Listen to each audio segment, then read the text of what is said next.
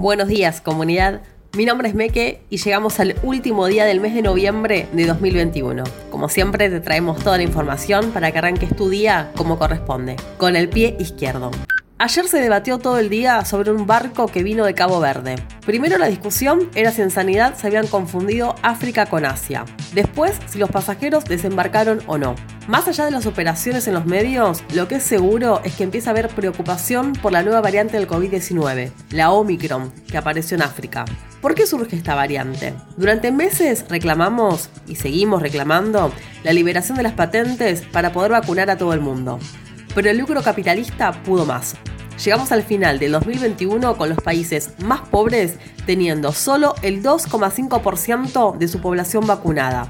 Es tan irracional, tan inhumano el capitalismo, que no solo es injusto con esos pueblos, sino que además permite que se siga extendiendo en el tiempo una pandemia que con la tecnología que existe podría estar mucho más controlada. Entre el fin de semana y ayer, detuvieron a otros seis policías por encubrimiento en el caso de Lucas González y así se terminó de venir abajo el discurso de las manzanas podridas que intentaron instalar los medios y los gobiernos desde el día 1. Decían que el asesinato de Lucas era cuestión de tres personas que actuaron mal. Además, hay expectativa por lo que pueda declarar la oficial Lorena Miño, que se entregó ayer al mediodía y según su abogado puede aportar datos de importancia para esclarecer el hecho. Lo dijimos una vez y lo vamos a decir mil veces si hace falta. No son casos aislados.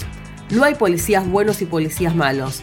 Hay una institución que persigue y mata a los pibes en los barrios, todo un andamiaje político que los arma, los protege y organiza la impunidad en función de garantizar los intereses de los más ricos y poderosos. El gatillo fácil es real y hay que luchar para que se termine.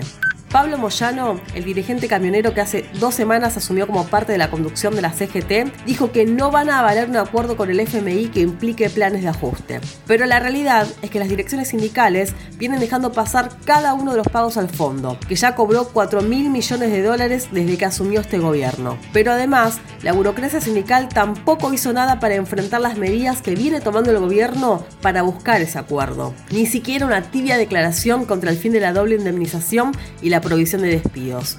Moyano dice que no avala un ajuste, pero cualquier acuerdo con el FMI implicará ajuste. Para enfrentarlo en serio, debería convocar asambleas en todos los gremios de la CGT para que millones de trabajadores y trabajadoras debatan sobre ese pacto y cómo enfrentarlo. La izquierda ya está peleando esa pelea en las calles con el acto que estamos convocando para el sábado 11 de diciembre. Ese es el camino que hay que desarrollar. Eso es todo por hoy comunidad. Hasta mañana. Y no te olvides que cambias hacia la izquierda del